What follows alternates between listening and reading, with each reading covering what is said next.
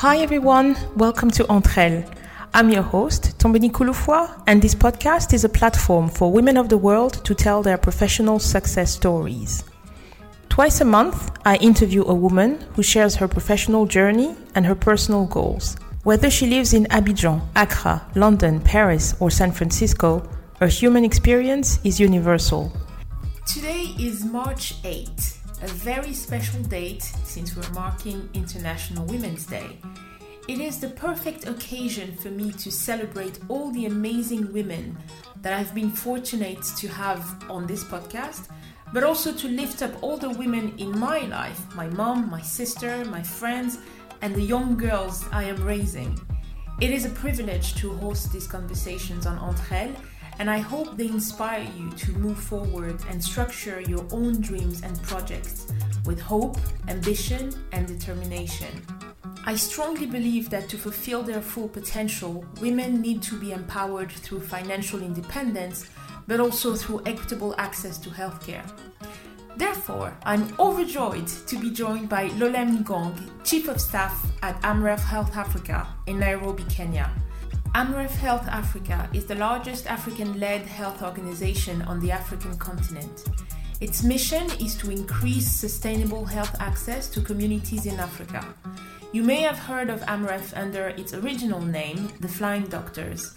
I'm very excited to bring you this thoughtful and rich conversation where Lolem and I discussed many topical issues such as STEM education, being an African woman in STEM, the real challenges around public health in Africa, and of course, the African response to the COVID 19 pandemic. Happy International Women's Day, and I hope you enjoyed this episode recorded remotely between Nairobi and London. Hi, Lolem, welcome to Entre Elles. Thank you. Good to be here.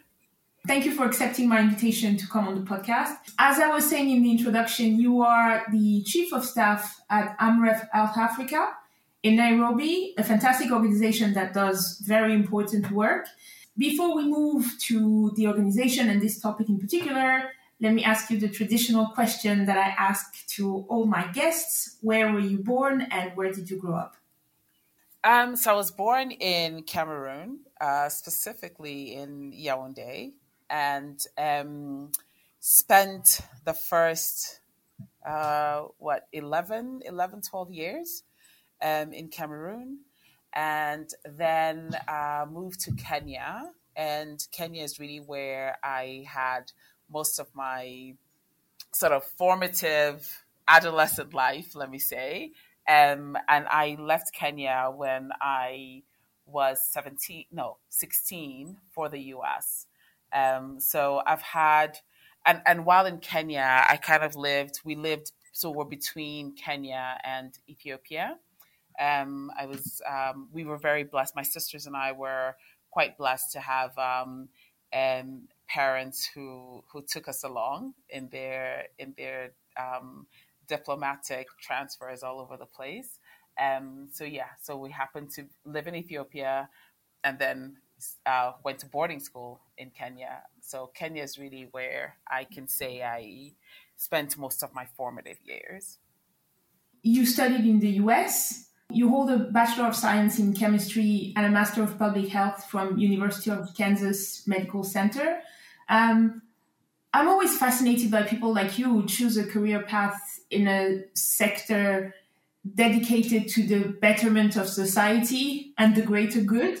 Why did you decide to work in the um, not for profit sector? Mm-hmm. So actually, I didn't um, actually didn't set out to end up in um, in any nonprofit world. My my current position is actually the first that's in um, that's that's within um, an, an, NGO or a nonprofit world. Um, I um, the, the bulk of my career has been really working with government or you know working with the U.S. government. Um, definitely, yes, in the health sector, as you rightly said. Um, I, I, set out actually in the beginning, I was going to become a doctor. Um, and so that's one of the reasons I majored in chemistry, aside from the fact that I do like chemistry.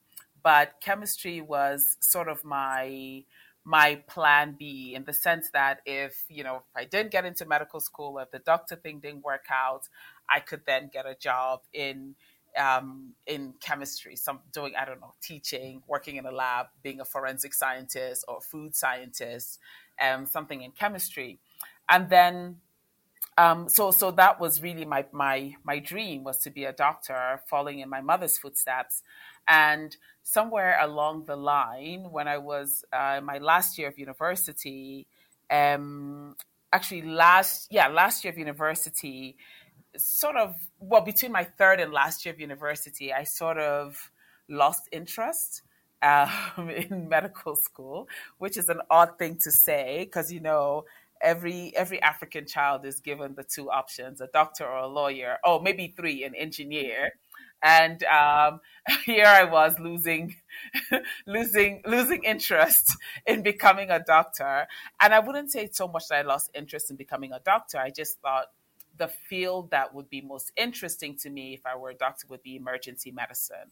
But I also knew that, you know, that had a high rate of burnout and so on and so forth. And I, I just didn't know that that would be the right um, path to take. And so in my time of just of, of panic, uh, because you know this is what I had planned for, um, my aunt um, said, you know, well, have you ever considered public health?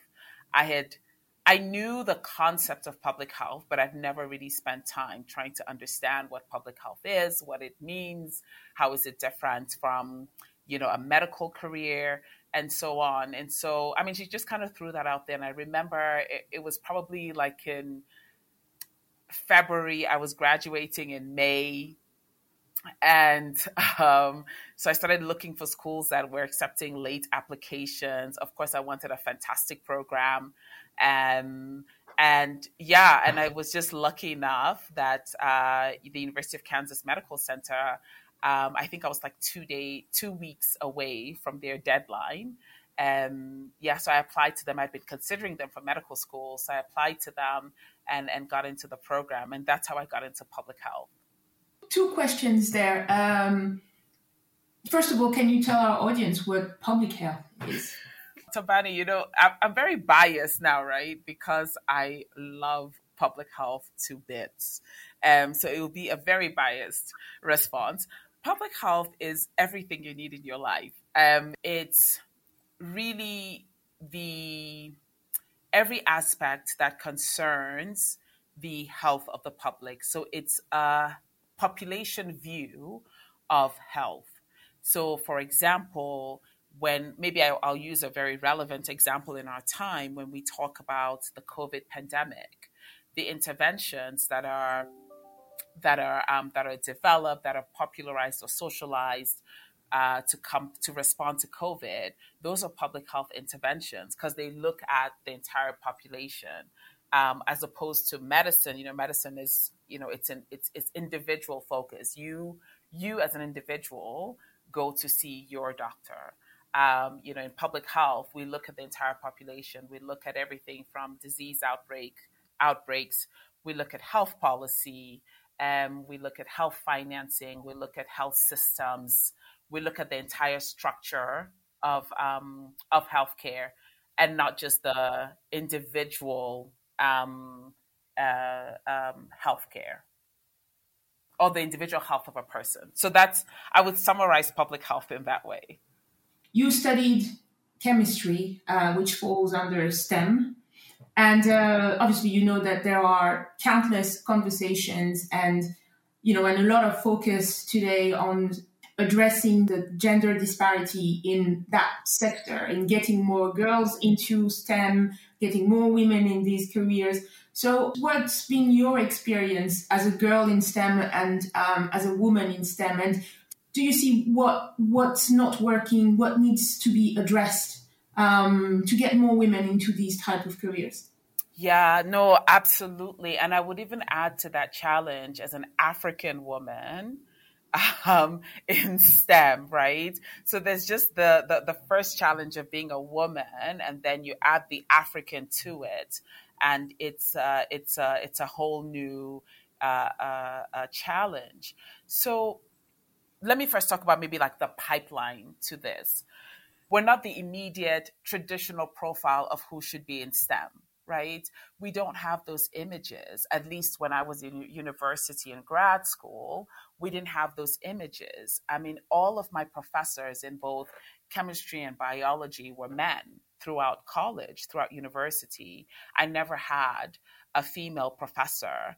Um, I, I mean, and so I, so I, I, I really admire now this really, really strong push to get more women in STEM to really bring about equity um, in, in, in STEM. But it requires even starting from who are we training to teach STEM, this, you know, STEM courses, so chemistry, biology, math, physics, etc who who are we training as future professors in these areas? Are we affording women those opportunities to be professors to do research etc in these areas? So there's that challenge that needs to be addressed and that's changing but i think we can certainly do more. Then the second part is how are we are we encouraging our girls to get into this this area?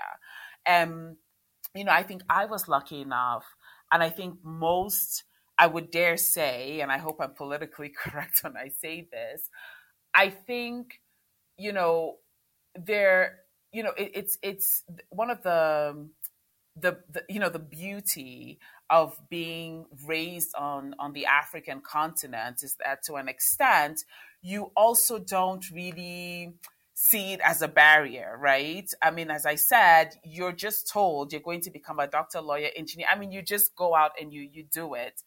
And so, you know, the the barrier in going to school and deciding you're going to do chemistry, physics, whatever, um, I think is is really not there. But when I look at other contexts, um, you know, there's a bit of that judgment. Now, even though I say in the African context, yes, as a girl, you can sit in a class and study chemistry, and there isn't an issue with that. But when you get into the workforce, more the probability that you know if if if an employer were to pick between myself and a and a man the guy will probably get the job, right? As a chemistry professor or as a, you know, PI on a research grant. So we, so these are, and, I, am talking about my context. Um, you know, this is back in the late 90s, early 2000s. Um, those are things that I know women now who are really, really doing a lot of work to change this. Now, in the workforce, um, in the public health workforce, um, unfortunately, we're still seeing these disparities. While you may have women in uh, occupying a lot of positions within public health, when you look at the leadership within public health, we're not there, right? Um, you, you, you, we can just just uh, if you look back at all the leaders of WHO, for example, right? I believe there've just been two women. That's unacceptable. Um, if you look at, um, and then when you go, and I'm not saying that we should necessarily need to be the director general, you know, but even the next layer down, we're typically absent, right? So it's not only giving lip service to STEM in schools, um, STEM in, uh, you know, uh, mid career level, but we want to be at the policy level. We want to be able to shape policy around STEM. We want to talk about making um, these careers accessible. We want to be decision makers within um, organizations that are, you know, making great strides or are um, um majority um, you know, in health, in chemistry, and you know, whatever it is in the sciences. And I think we we still have quite a bit of work to do. And then if we once we get over that hump, then we get into the pay gap, which is a whole other discussion. it's a whole other discussion um, that that will take us, you know, another hour to to to just unpack. Yeah, yeah. To, to your point, what's interesting is also that so many of those health decisions are actually, you know, about women. Yes. So, you know, you, so if anything, if only for that reason, you should definitely have women taking part in, in the decision making process at, at, at those higher levels. Just before we move on to, to, to the next topic, I wanted to, to challenge you on something you said. When you say that uh, you think that um, if someone has to choose between you and a man, do you think that's something that's um, more relevant in STEM, or is that just traditional misogyny? I think I no traditional. I don't. I don't think it's really. Yeah. I, um, and actually, thank you for, for for challenging me on that. It's not. It's not. You know, a STEM issue. I think it's it's it's it's our it's it's a system it's it's it's our it's our culture it's you know it's it's it's our society and these are things that um we all have to change. And and when i say this you know it's not necessarily to say we need to lean on um you know on our on our fellow fellow men to to to to change and be and be allies because sure we need them as allies but but we also need to engage um you know women folk because some of us are barriers to other young women uh, coming into our sectors. So we as women too have to ensure that we're mentoring. We have to ensure that we, you know, when we have that seat at the table, that we look around the table and say, you know, why am I the only one out of 25 people around the table? And why don't we have, I'm not necessarily saying we should be 50 50, but there should be a significant representation. Yeah yeah. From the US back to the continent, what was that transition like for you as someone who had left, you know, in her teenage years and who was uh, probably very much an American woman at that point? Yes. Um, hmm. To be very honest, it was not. It was not that bad of a tra- transition. I say, but but I also know that um, that that is not the norm. Um, for one, I never had any doubt that I would return to the African continent. I mean, I, I just never had any doubt. I remember even, um, you know, dating a gentleman in university and um, you know now my now now my parents will know my secret and um, so, so, you know, I mean, dating and, and, you know, you know, and it's progressing and he was actually from Togo and, um, you know, like he couldn't fathom, like he just could not understand my obsession with returning. And, um, even when we, you know, he, when we discussed marriage, I always said, well, uh, at some point in the near future, I will be back on the continent. So, what do you think about that? And he never grew. He, he never grew up here. I mean, he grew up.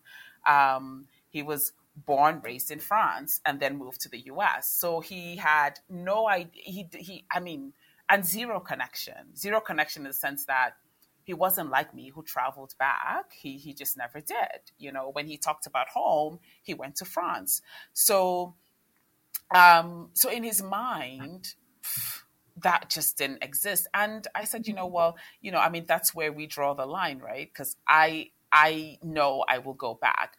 So I say that to say in my mind, there was never a question, right? So I always knew in planning my career that I wanted to acquire the skills, I wanted to acquire the experience that will help me when I transition to doing public health on this continent so I and I made a decision to leave. I mean, I'd made a decision, yes, throughout, but uh, uh, I became very intentional. Probably in 2008, 2009, I was just very intentional about, um, you know, looking for opportunities, networking, doing the most I could, um, you know, just trying to be in this space.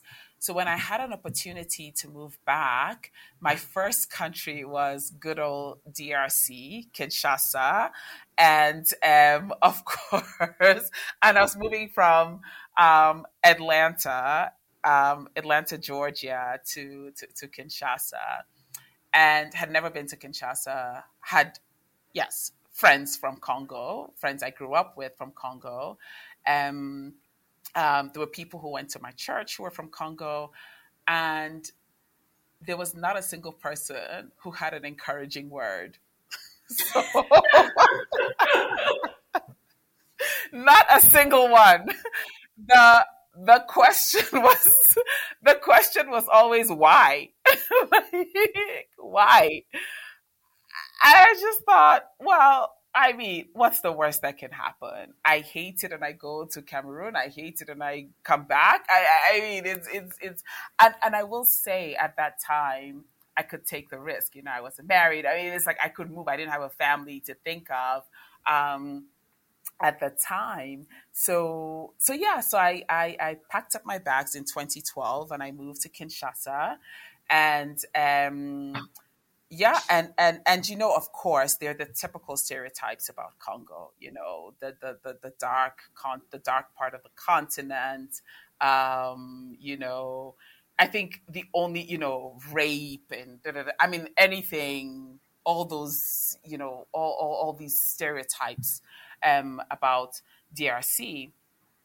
And yeah, DRC has its challenges, but I absolutely, I always say my best public health learning ground was DRC. I am very much in depth, indebted to DRC for giving me um, just an experimental ground in the sense that I was just able to think and to be challenged and to, you know, I, in before moving to DRC, I'd worked for the U.S. Centers for Disease Control and Prevention, which is a fabulous learning institute institution for me. Yes, it's a job, but I learned a lot and really grounded me in public health.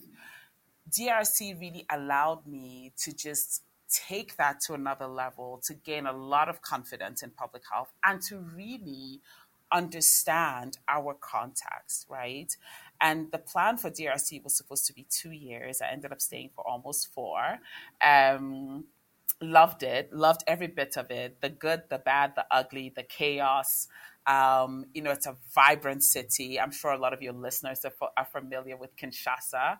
Um, extremely vibrant, colorful, etc.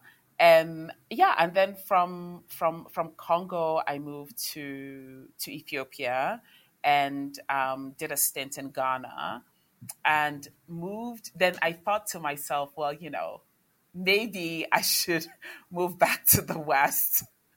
And um, there's a fabulous opportunity in Geneva with uh, Gavi, the Vaccine Alliance. So I took on the opportunity, and um, both for family reasons and personal reasons, I found myself uh, back on the continent and this time in Kenya. So I don't know. There's some juju on the continent that just keeps pulling me pulling me back in like it just can't i, I don't know there, there, there's something that that's that that keeps bringing me back yeah oh, amazing let's move to uh, what you do now so you are the chief of staff uh, of AMREF Health Africa.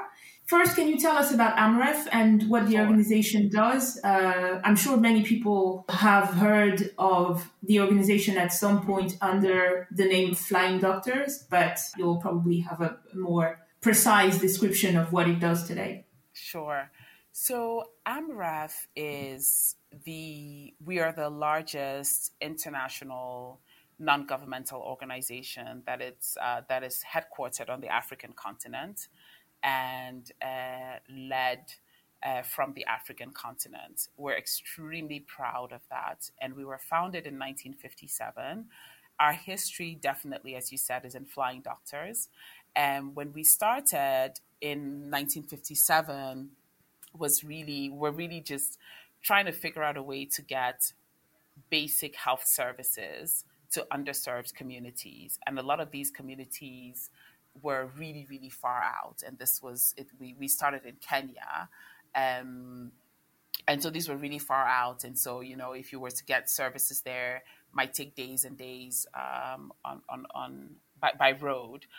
so we started flying doctors, which basically delivered services uh, by air. So you know, we just started with um, a few a few jets, which that will take uh, whatever commodities, uh, medicine, um, doctors um, to, to to serve communities.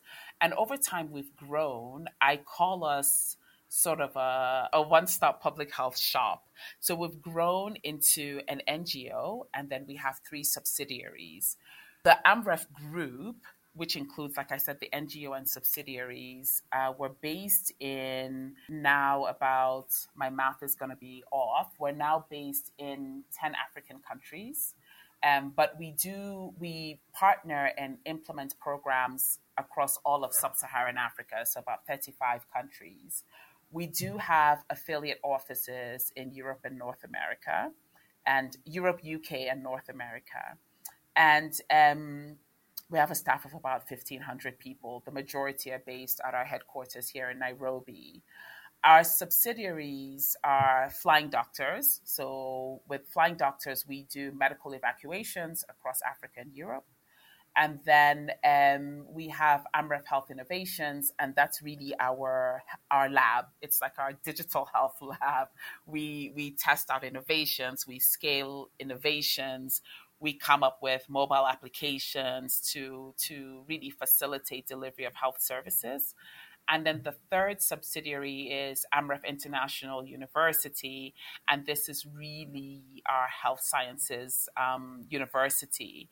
And the reason we're sort of structured this way is also to ensure that we're aligned with our strategy, which has three pillars investment in human resources for health. So that's where our health university comes in um, delivery of quality services. So that's flying doctors, that's our NGO, that's AMREF Health Innovations, and then health financing, which is really helping governments to uh, look at, you know, strategic purchasing. You know, how do you ensure that you, you know, manage resources, budgets? Um, how do you ensure that you are really well aligned in terms of financing? With ensuring that you're, um, you're, you're providing the best level of health care for your population, making it affordable, making it um, accessible. And you know, we we firmly, firmly believe in universe in supporting universal health coverage, right? Uh, which really looks at you know equity in health service, affordability, accessibility. We work primarily at the community level, and we also work a whole lot with governments across um, the continent, so both regional government bodies and national. Um, so, in a, in, a, in a nutshell, that's who we are. We provide uh, a slew of health services from maternal and child health, community health system strengthening, um, lab immunization, TB prevention, HIV, NCDs, non communicable diseases, uh, neglected tropical diseases. We really implement interventions across the entire scale. That's who AMREF is. Can we talk now about your role? Uh, what does the chief of staff do? Oh, that's probably the most interesting question. Um, you know, I always struggle with how I define uh, what I do because, you know, for, for some people, when you say chief of staff, they immediately think chief of staff in the army. Um, and it's not that or at the White House. So, in a nutshell, a chief, my role is um, one to constantly connect the dots, connects the dots internally in making sure that we are executing our strategy. Um, also connecting and, and, and, and that connecting the dots is not only executing our strategy program implementation wise, but it's also in our um, in our relationships with external stakeholders. So our partners our donors uh, ministries of health you know it's it's making sure that there's always a sort of uh, um, consistent theme if you will and that i'm able to connect different conversations and really just facilitate the work that others at amref do so that's one part of it. The other part of it is um, really serving, and it's it's it's really a part I, I, I really enjoy. This is um, you know working hand in hand with our, our group chief executive officer And in that role is, you know, you're part advisor, you're part sounding board, you're part, um, uh, you're, you're in the planning, you kind of do the, you know, we, we, we kind of look at the architect of the organization. We sort of look at what should we be driving? Why should we be driving that? What are the global health trends telling us? Why is that applicable to AmRef? So that's sort of sound like being a sounding board, brainstorming, looking at what other entities are doing, um, looking at the political context, the economic context, sitting and triangulating all that information to inform uh, some of our messaging, to inform some of the direction, to inform what new partnerships we go into. Um, so that's sort of what goes into that bucket. Uh, so that's yeah, that's really it. It's strategic execution and advising. that's that's that's what I do. I was going to mention that uh, later uh, later in, in the interview, but uh, you touched on it, so uh, I'd like to mention it now. You said that um, AmRef is very much an African organization. I think it was on the AmRef website where it is described as an organization looking to solve African problems with African solutions and African expertise. I'm quoting here. Why is that important? I mean, it's important because you know, we we know that successful public health interventions have to be tailored to the context, right? So you need you need to engage people who live and breathe this context every single day, right? So it's it's not to say that those who are not in the context are not welcome. As I mentioned, we have 11 offices across Europe and North America, but it's to say the solutions and the, the, the, the, the strategizing has to be done by people by the people who will be directly affected by the outcomes right? So it you know there's there's a different solution. Uh, let me just give a very basic example. And and and i apologize. My example again is covid related i'm trying to make it very relevant to our, our current times so when we look at COVID interventions and we uh, specifically immunization, um, you know, in general, we know, regardless of where you, where, what part of the world you're in, it's most effective if you meet people where they live, work, play. So in the U.S., you know, vaccines are available, you know, in the pharmacy, you know, and there's a CVS or um, there's a CVS at every corner or a pharmacy at every corner. So it's very easy for people to access uh, to access vaccines, for example. In our context, I mean, we know that one of the ways to be successful, and we've done this for even childhood immunizations, is you know we you know Africans we we live in communities, right? You you have your whoever your chief is or your your elder um, you know, we very much believe in that communal structure. So there's some interventions that, I mean, I don't care how nice and beautiful they look. If there's zero buy in from those community leaders, you go nowhere, right? So when we design those interventions and you co create with leaders and you explain to them, you know, this vaccine against polio you know, this is why it's important, this is why it's needed, um, you know, and you use examples that people can touch and feel, right? So, you know, when you go to the market or when you're going to church service or when it's time for, you know, the, the you know, we, you know, whatever cultural festival, like whether it's the Yam Festival or whatever, and you plan it around that, or you plan it around our nomadic lifestyle for, for, for some parts of, of, of the continent, you know, like in Cameroon, if you want to vaccinate, let's say the Fulani tribe, I mean, you sort of have to move with them as they move with their with the seasons and their cattle, right? So it's only normal that our interventions are designed to ensure that ah, you know, in the month of January, there's going to be this movement because of this cultural festival. So now we need to ensure that we're doing outreach during that time. Or, you know, if um, we know that Mondays everybody it's market day, right? So we're most likely to do all the sensitizing and so on during market day because the majority of the population will be there or you know or, or, or the or a significant proportion let me say of the population will be there So the reason we're very much um, wedded to African solutions is that if they make sense for the beneficiary, then most likely there'll be uptake.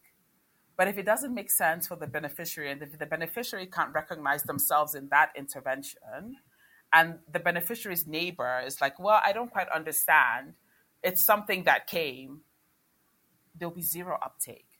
So yeah, so so if we want to have sustainable solutions, it has to be one that makes sense for that community.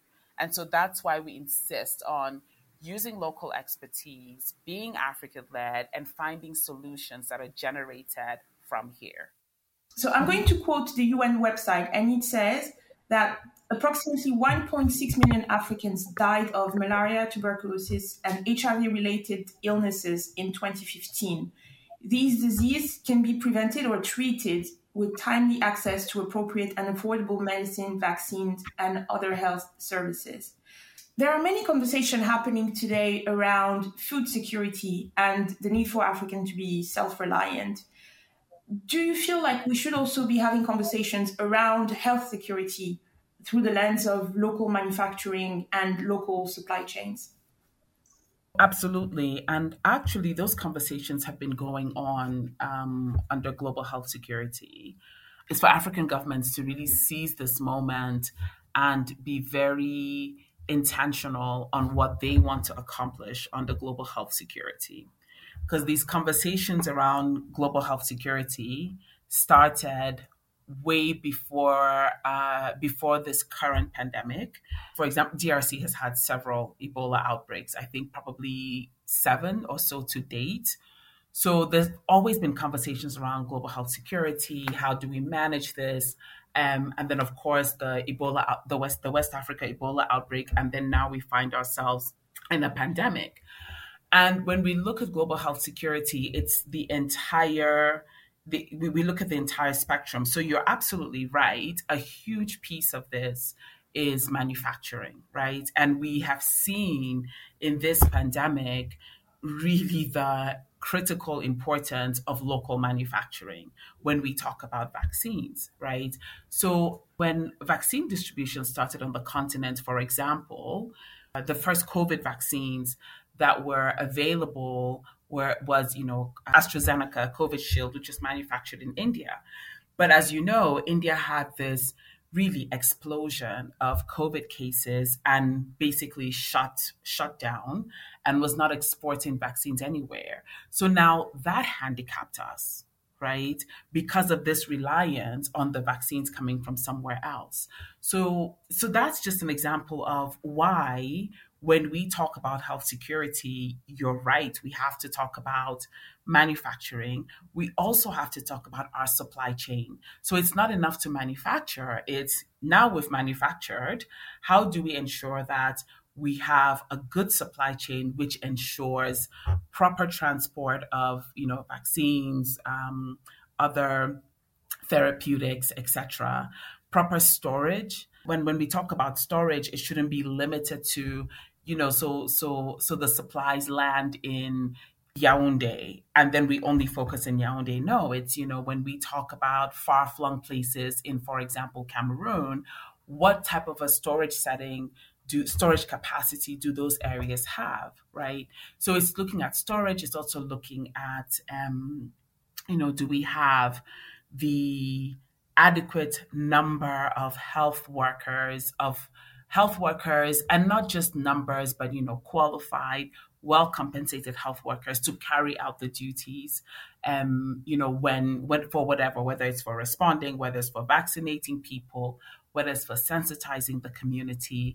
Do we have enough community health workers? Are we paying them adequately to make sure that communities know, you know, on Tuesday and Wednesday, um, you know, we will be carrying out, you know, um, even if it's just short lessons or tidbits on, you know, on malaria prevention, for example, or we will be doing, um, you know, HIV testing or bring your child for a wellness check. I mean, you need community health workers to be able to sensitize the community so the community also knows where to access health services and what health services they need to demand. So, all of that is part of health security. As African countries, if we don't really take advantage of the now to look at everything from our health structure to health financing to health policy, even looking at our, our, our global health security framework, if we don't take advantage of doing that now, then you know we would have missed a whole moment. And there's no telling when the next one will come up will come about i know that you've done uh, quite a bit of work on aids when i prepared for this interview i came across so many information so many things that i had never heard about and um, one of those things was PEPFAR. Can you tell the audience what PEPFAR is? Sure. PEPFAR stands for the US President's Emergency Plan for AIDS Relief. And PEPFAR came about under the administration of President George Bush Jr. It was when HIV AIDS was basically ravaging the entire world. Um, we had seen significant improvements in the U.S., but we hadn't seen similar um, similar gains in the rest of the world. So this became, and it still is, I believe, yes, I think it still is, the largest disease-specific humanitarian assistance that the world has ever known. And um, so when it started, it was really very much emergency relief. So it was just very much focused on what are those interventions we can get to all these countries around the world to help reduce the occurrence of HIV. And then for those who have HIV, ensure that there's treatment available for them. Um, and not only treatment, um, but also that they have the entire surrounding package of services. So that's nutrition, um, making sure that those who develop other opportunistic diseases, for example, you know, pneumonia, um, uh, you know, that, that, that, that those uh, interventions are available. So a, a, big part of PEPFAR is, you know, there's a part that's very much focused on testing and prevention. Um, so that's really, you know, the prevention trying to reduce the occurrence of disease. And then another part of PEPFAR is focus on, you know, now people when people get infected um, you know what what's the intervention? So making sure that they get the treatment um, treatment that they need making sure we can manage their viral load right? So that they don't progress into aids. Um, and then also making sure that we manage opportunistic infections. So pepfar is housed um, within the us state department. It um, really has footprint all over the world.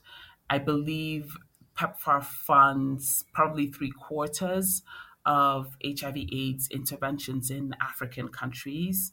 Um, and it also it also looks at not only the prevention and treatment part, it also invests a little bit in health systems, specifically in lab health systems, right? So PEPFAR has really been credited with some of our lab networks that we have on the continent. And and um, you know, you'll even see when COVID was, you know, still in the outbreak phase, we really relied on some of those lab network and services that existed for HIV, and, and quite a number of those were funded out of PEPFAR.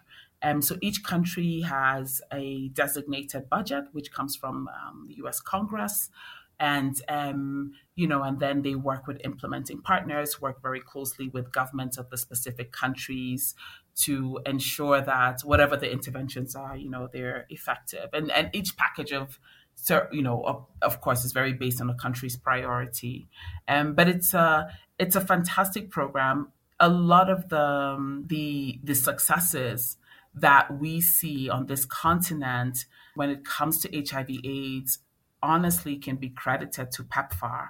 Of course, other entities like the Global Fund came later on, but um, you know when we you can't talk about this continent's history of HIV/AIDS without mentioning PEPFAR. It's just impossible to do so.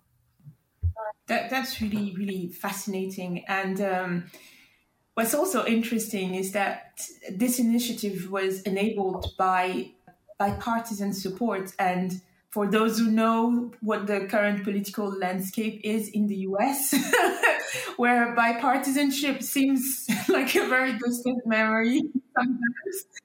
Um, it's uh, it's it's it's quite amazing, and to and to hear the strong impact that it's had on reducing the impact of the disease, and it's quite fascinating. Is is there an end date to PEPFAR? Hmm, that's a very good question. Ideally, there should be an end date. I mean, this program has invested, I think it's upwards of $90 billion since 2003. I mean, that is a massive chunk of money, right? Um, and like you said, it's very much enjoyed bipartisan support. I don't think there's been any administration that has come in um, that has, you know, that has changed uh, significantly um, any uh, parameters for PEPFAR. Um, ideally, there should be an end date. So, what has started happening is, you know, at some point, countries are seeing, there's some countries already and um, that are already seeing a reduction in PEPFAR funding. One, because, you know, the prevalence, their HIV prevalence is, you know, reduced. So it's no longer, the, you know, the emergency phase of PEPFAR, we, we went over that probably 10 years ago, right? And so at this stage, it's really um, looking at countries where you know they have reduced prevalence. So now the prevalence might be in you know different pockets. So you might have a high prevalence in let's say mining communities or um, at the border. Um, or you know in uh, sex workers you might have a higher prevalence there but in the general population you know you might not have a really high prevalence this is the case in for example ethiopia i think ethiopia's country prevalence is like 1.3%, which is very low. But then when you go into pockets, you might see maybe, you know, four or 5%, which compared to other countries, that's still relatively low, but nonetheless, it's concerning.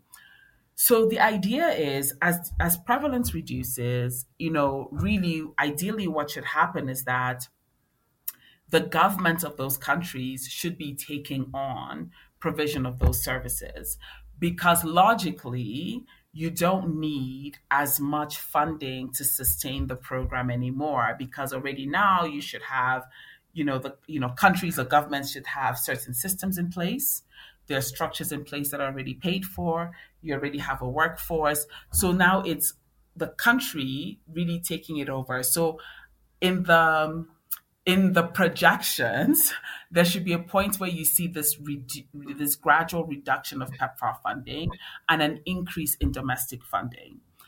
That is, if if if all things being equal, if that actually happened, then we can speak of an actual end date. So we could taste smell that end date, but it's just not the case um, because of other challenges, right? So ranging from um, governments just not being ready, mostly financial. Um, so, you know, not having adequate budget to even sustain, not being able to co finance, um, you know, certain interventions.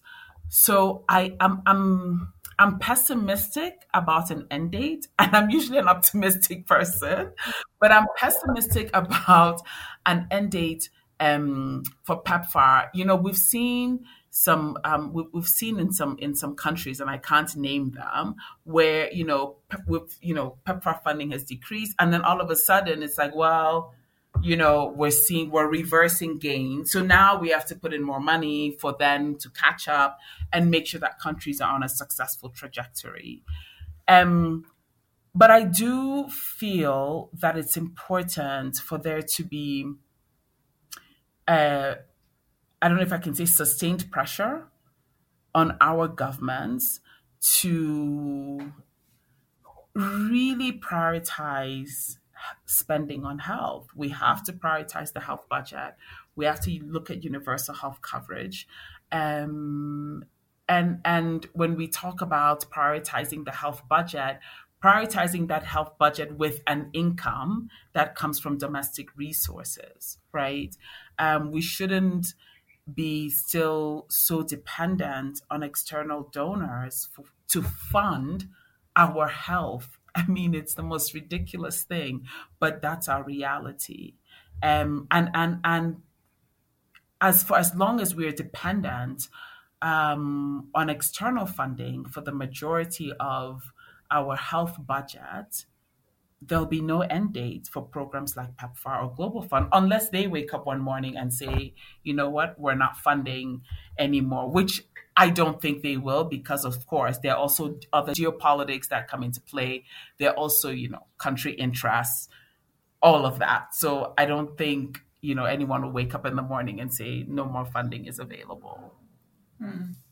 All right, now let's move to the pandemic and to the COVID 19 crisis. So we have been collectively in a global pandemic since 2020. In June 2021, the World Health Organization set a target for all countries to vaccinate 10% of their populations by the end of September 2021. 56 countries were effectively excluded from the global vaccine marketplace and could not reach this target, and most of them are in Africa the conversation around the pandemic has been dominated by discussions around vaccine equity for a while now. Um, can you briefly explain why most African countries missed that target and what the blockers are? One of the biggest and probably one of the yeah biggest and one of the reasons that has been really dominating the airwaves is that you know when the vaccines were being manufactured even before there was emergency um, approval for the use of the vaccines, a lot of uh, well to do countries, a lot of the wealthy countries of the world reserved their spot, right?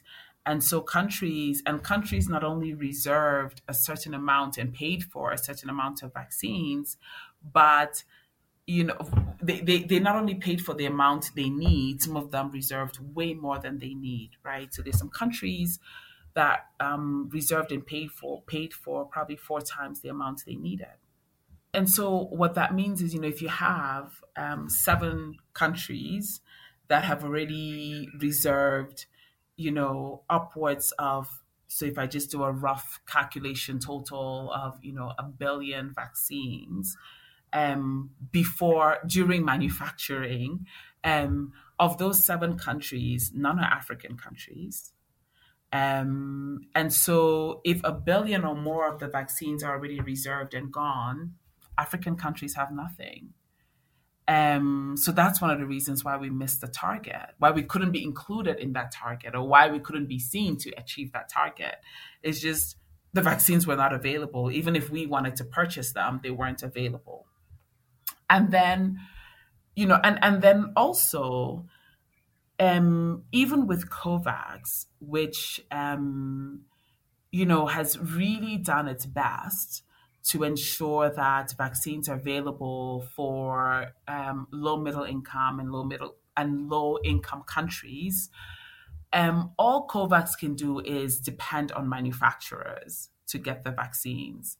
So even if covax has the money um, to procure the vaccines, they can't procure vaccines that don't exist. And those vaccines don't exist because all these other countries have ordered the vaccines.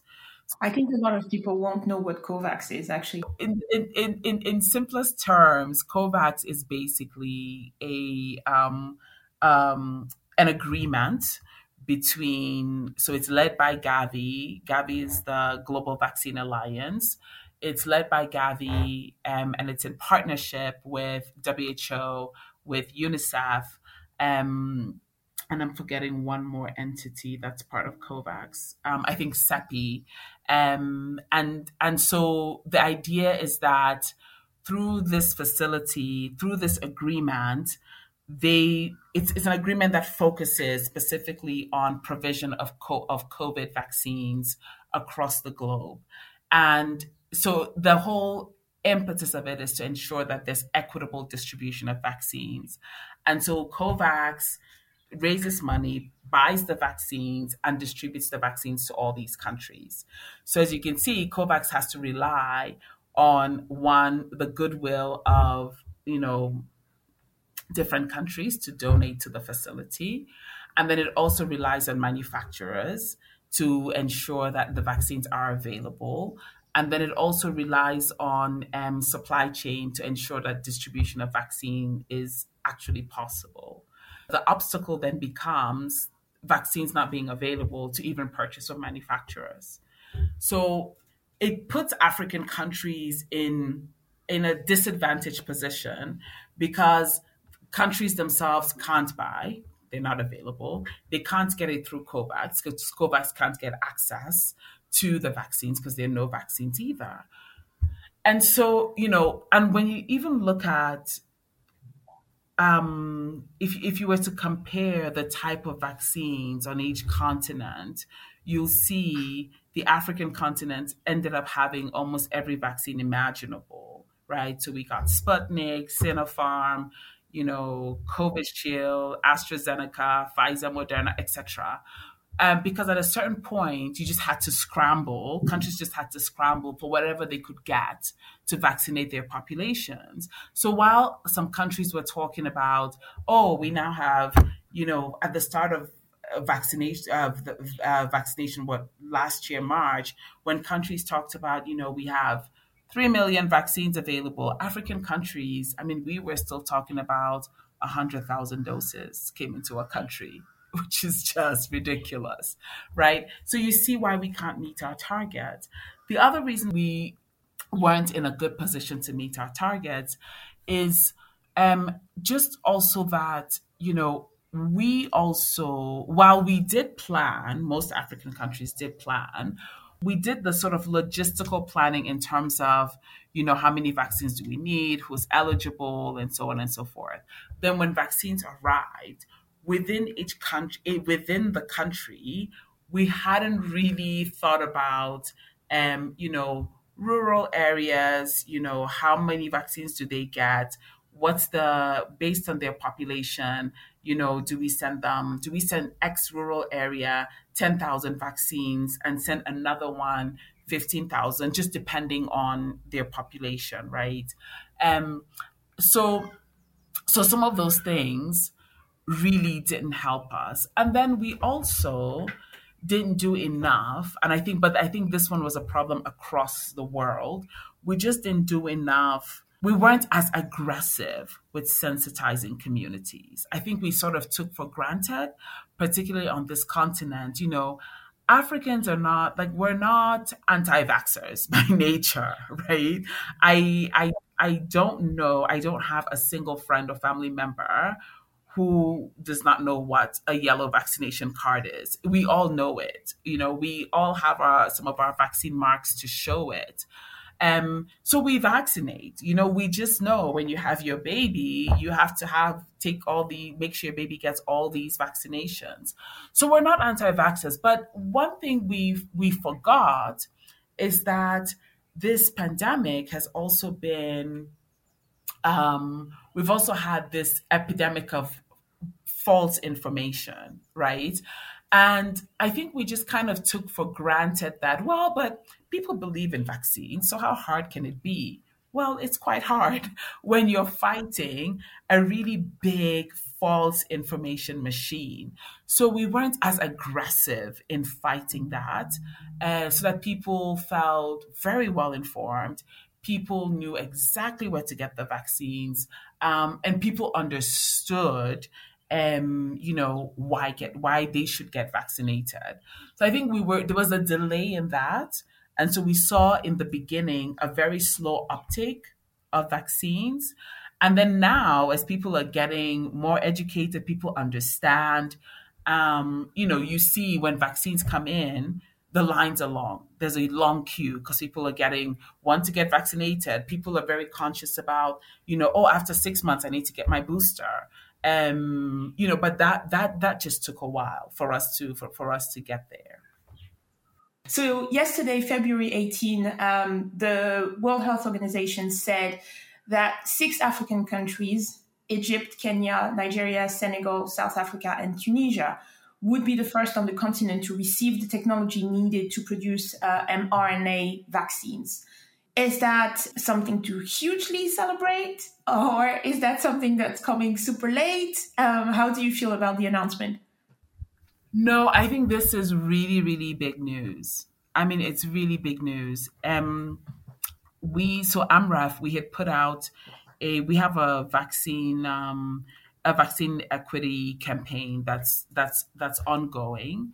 And as part of the campaign the campaign has like five actions. And one of the actions is you know sharing technology.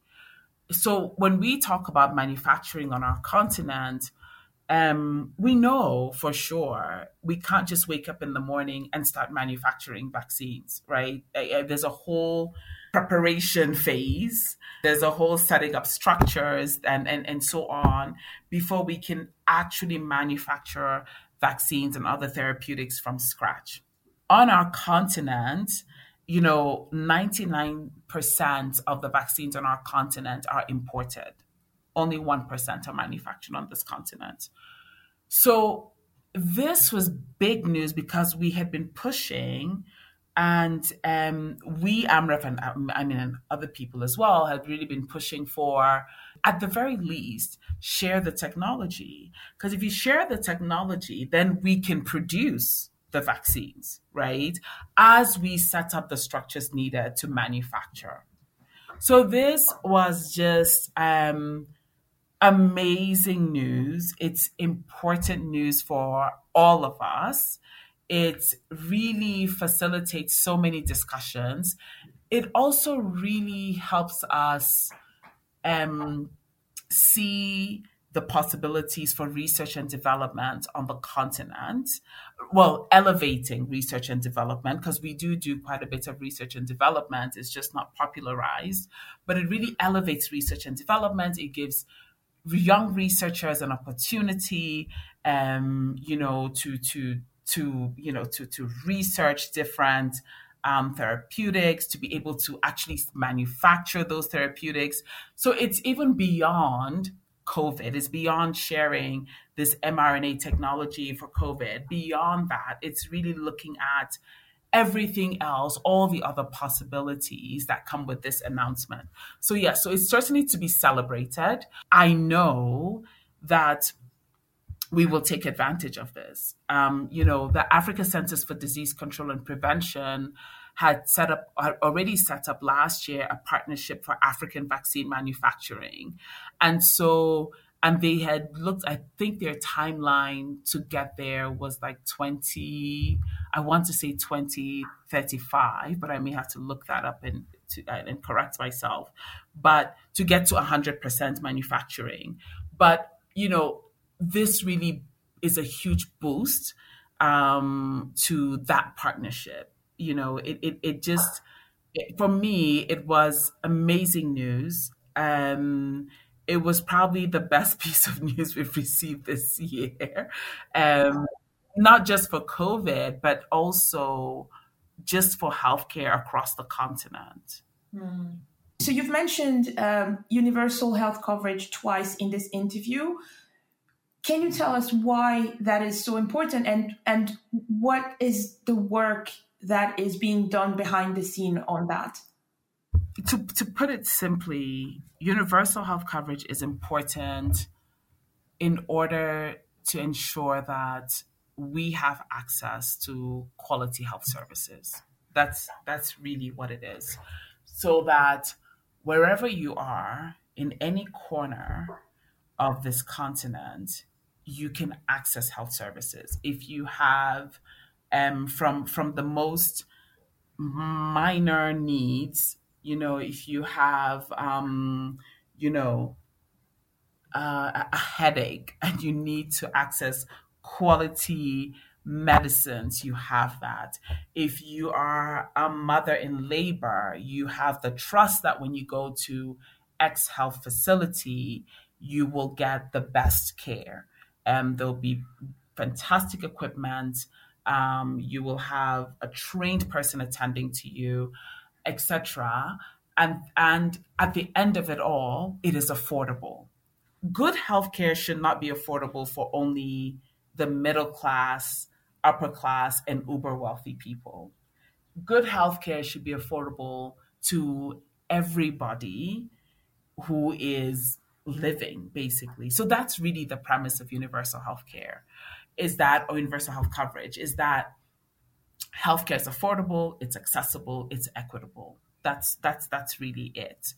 And it's important in our context because you know you see an increase there's a very huge increase in out of pocket costs right? You know i i have seen anecdotally um you know somebody falls sick they're you know somebody calls you oh can you donate this much? We're trying to gather money together to send the person to india or to send the person to you know i don't know where um, or we even see our own politicians, you know, when they get really sick, they fly out to, you know, to Switzerland, they fly out to the UK or whatever. Why can't they get that same healthcare here? I mean, if I were a politician, that's the question I would be asking. You know, why am I on a plane to England? Why can't I get that healthcare in my country? Right. Um, so the conversations that have been going on on the continent um, a huge part of it is this conversation on health financing. Because without us figuring out health financing, we can't get to universal health coverage, right? Because the health financing piece is what enables us to have affordable health care. So this can be in terms of governments substituting for healthcare, like Kenya has the NHIF, um, but it's like those policies in place, whether it's employers paying for a portion of healthcare, whether it's you know through taxation, depending on the country. So a huge part of those conversations are around health financing. So just beginning of last year, we pulled together 11 African experts and the the task that they were given was to basically review the status of universal health coverage, UHC, across the entire continent, and to see, you know, how far countries were in reaching their goals. And so um, the commission is called the AHAIC Commission, and is the Africa Health it's actually the Africa Health Agenda International Conference, which is held every two years. So the next one is 2023 in March. But as part of 20, the 2021 conference, we pulled together this commission. So the AHAIC Commission got together, looked across the board at a progress towards universal health coverage. And one thing they they they they, they hide the, the report highlights is probably about um, 80% to 85% of African countries do have a very good policy on UHC. Where we struggle is the implementation of it, right? So there's a, a huge call to governments to really push, um, you know, the policies around access to health um, to look at health financing and even to look at integration of health services. So it's even it even goes down to you know when you go to a clinic, you know you have you know an immunization clinic, then you have uh, well baby clinic. I mean, then you have, you know, a maternal and child health clinic, which doesn't make sense. So it's looking at integration of health services. So you are providing the most optimal package of primary healthcare service services in order to also achieve universal health coverage. Um, so those are some of the conversations that are happening now. Is you know looking at the structure of our health system. So this is where um, integration of primary healthcare services comes in, looking at health financing, and then also looking at our health policies. Let's end on a segment that's called React to a Quote on the podcast.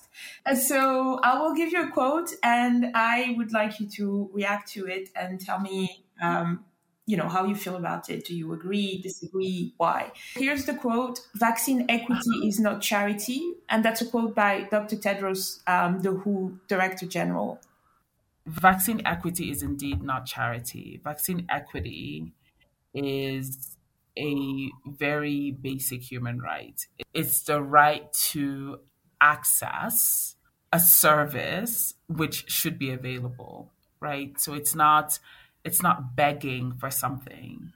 That that's one. Two, vaccine equity ensures global safety, right? One of the phrases that has been really popularized is, you know, nobody's safe until we're all safe. It's very true. We live in a, an extremely global world. Um, if we didn't live in this world that is um, so connected, you know, we wouldn't be talking about a COVID pandemic. We travel, we interact. We're, I mean, there's, there's, you, you can't do anything without interacting. So until we're all safe, nobody's safe. So, you know, the US, the UK, all these other countries can boast of high vaccination um, uh, achievement but it really means nothing until the rest of the world can also talk about those those similar achievements.